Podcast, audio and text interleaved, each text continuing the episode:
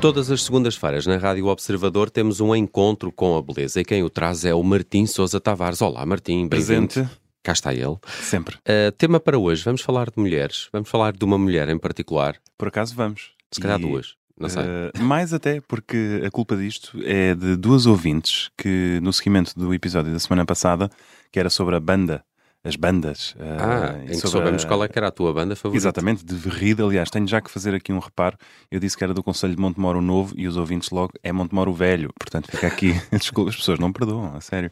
E fazem bem. E fazem bem. Escreveram-me duas ah, senhoras entusiásticas ah, que tinham ah, feito parte desta banda e de facto confirmavam a importância que era e tudo isso. E uma delas, eu, eu adorava dizer o nome, só que recebo muitas mensagens e depois apago e já não consigo recuperar ah, os pedidos de mensagem. Mas havia uma que dizia que tocou nesta banda da qual falámos e dizia que acho que foi a primeira mulher. E dizia isto já foi depois do 25 de Abril, é claro. E isso deu uma ideia para o episódio de hoje. Este Primeira Mulher, claro, depois do 25 de Abril. Porquê? Porque as bandas tinham nos seus estatutos serem estruturas apenas feitas de homens e a música clássica é um bocadinho isso. E Lembrei-me logo da Orquestra Filarmónica de Viena, que já falámos, que faz 180 anos de história este ano, que teve a primeira mulher a tocar nessa orquestra em 2003, portanto, anteontem, o que é Só. é impressionante. É só e porque uns anos antes o Estado austríaco ameaçou que ou eles mudavam os estatutos ou o Estado cortava mesmo o financiamento. Portanto, estas coisas. Bem, foram obrigados. Sim, exatamente. Por eles, por eles não tinham mudado nada. Ah, e mesmo assim ainda passaram seis anos até admitirem uma mulher em, em audição. E pensei, olha que tema interessante este, porque a Orquestra Filarmónica de Viena e estas bandas, tudo, toda esta cultura do século XIX, no fundo, é a história do Orgulho e Preconceito, de, de Jane Austen Uhum. Que é um livro muito lido e, e muito amado, que conta a história de cinco irmãs e de um pai desesperado porque elas não podem herdar o património do pai, por serem mulheres.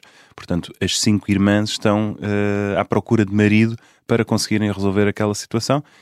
Enfim, isto é um bocadinho o retrato do século XIX, da, da posição da mulher eh, face ao mundo patriarcal. E lembrei-me da compositora Fanny Mendelssohn Bartholdy, que é, passou à história... Alemã, não é? Exatamente, passou à história durante muitos anos como a irmã do Félix Mendelssohn Bartholdy, que é um compositor muito famoso da, da, da Marcha Nupcial, da Sonho de uma Noite de Verão, enfim, várias coisas, ahm, que dizia se ela tinha tanto talento como ele, só que por ser mulher a família não encorajou isso. E muita da música que ela escreveu acabou por ser publicada com o nome do irmão para poder ser publicada. E há até um episódio caricato em que o, Fe- o Félix Mendelssohn, ele- eles vinham de uma família extraordinária, de que depois falarei um bocadinho a seguir a ouvirmos a música, mas em que ele andava de viagem pela Europa e ele era tocado lá com a Rainha Vitória. E portanto ele vai, vai a Londres e está ali num, num serão com o Príncipe Alberto também, e a Rainha Vitória cantava, e ele estava a tocar uma canção dele, chamada Itália, que, que, que a Rainha adorava, e a Rainha fez-lhe tantos elogios daquela canção que ele teve que dizer: Esta canção não foi eu que escrevi, foi, foi a minha irmã, só que foi publicada com o meu nome. Ahm, Mais uma vez, quase de ameaça, não é? Exatamente, exatamente. Até à Esta- última. É, é, só que é engraçado porque esta família Mendelssohn, de onde eles vêm, é uma família ah, extraordinária, das mais importantes da- Europa Central do século XIX. Mas que- todos ligados à música clássica? Uns ligados à arte, outros ligados à, à música. Há ali estes dois irmãos que são gênios, mas é uma família que, que tem um banco. O banco é fundado ainda no século XVIII. Eles são descendentes do Moisés Mendelssohn, que é um filósofo muito importante do iluminismo eh, judaico. E depois, por causa desse banco, que se vai tornar um dos, dos bancos mais importantes eh, da Alemanha, que vai, vai terminar só em 1938, quando é nacionalizado pelos nazis, porque eles eram uma família judaica, um, esta prosperidade faz com que eles de facto sejam pessoas muito humanistas e, portanto, todos com uma educação extraordinária, uns a gerir os negócios, outros virados para as artes, mas esta Fanny um, nunca foi encorajada nem pelo pai nem pelo irmão a propriamente assumir-se enquanto compositora e enquanto pianista. Portanto, vamos tentar corrigir um bocadinho este erro uh, da história e vamos Ouvindo-a. ouvir exatamente um bocadinho da sua música. Vamos ouvir os primeiros minutos da Fantasia para violoncelo e piano, que é música absolutamente extraordinária, dá arrepios de beleza e impressiona muito pensar que muita desta música ficou na gaveta durante centenas de anos.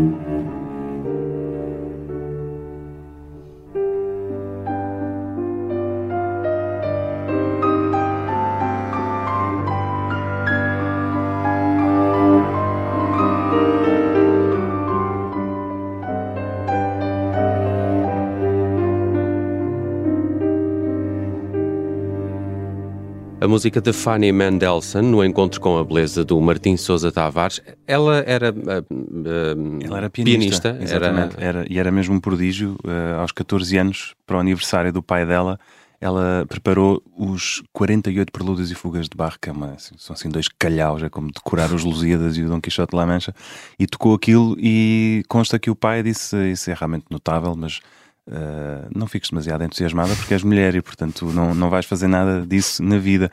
A verdade é que os, os pais deixaram que ela casasse com um pintor.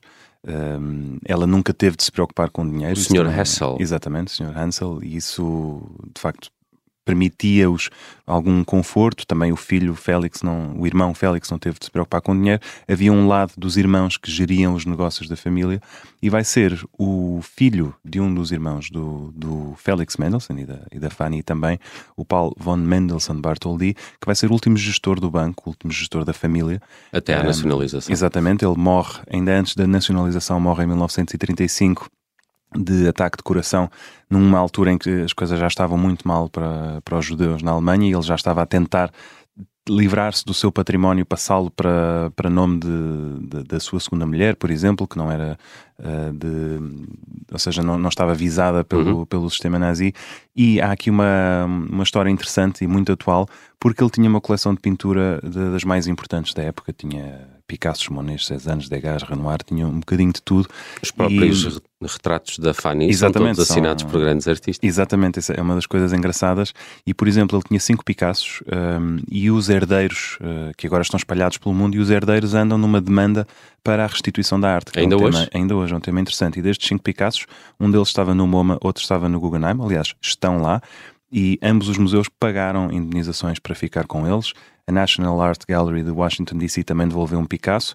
Mais interessante, o Estado da Baviera, a Pinacoteca de Munique, também tem um Picasso que era desta família e recusaram devolvê-lo em 2011, apesar de serem, terem sido condenados por um, um tribunal de, dos Estados Unidos. A um outro que estava numa fundação privada a família fez com que a Fundação pagasse 35 milhões para associações de desenvolvimento humanitário, que é interessante, mostra que eles não estão nisto só pelo, pelo, dinheiro. pelo dinheiro. Mas o mais importante da coleção eram sete Van Goghs, que ele tinha também, um dos quais é um dos girassóis, da famosa série dos oh. girassóis de Van Gogh, um dos quadros mais famosos do mundo inteiro, que está no Museu Sompo, em Tóquio, que é o museu principal de, de arte de Tóquio, e em 23 de dezembro de 2022, portanto há umas semanitas, os herdeiros avançaram com um processo no valor de 750 milhões de dólares, que é o dinheiro que eles entendem ser justo pela restituição deste quadro. Portanto, está Está por saber se o museu vai pagar, não vai, vão, vão chegar a acordo. por falar em museu, abriu em 2018 o Fanny and Felix Mendelssohn uh, Museum, acho que fica em Hamburgo, Exatamente, na Alemanha. Sim, vale, vale, muito a pena. A casa onde eles nasceram também, também é uma casa, aliás, onde eles viveram, uma casa belíssima, está, está transformada em casa-museu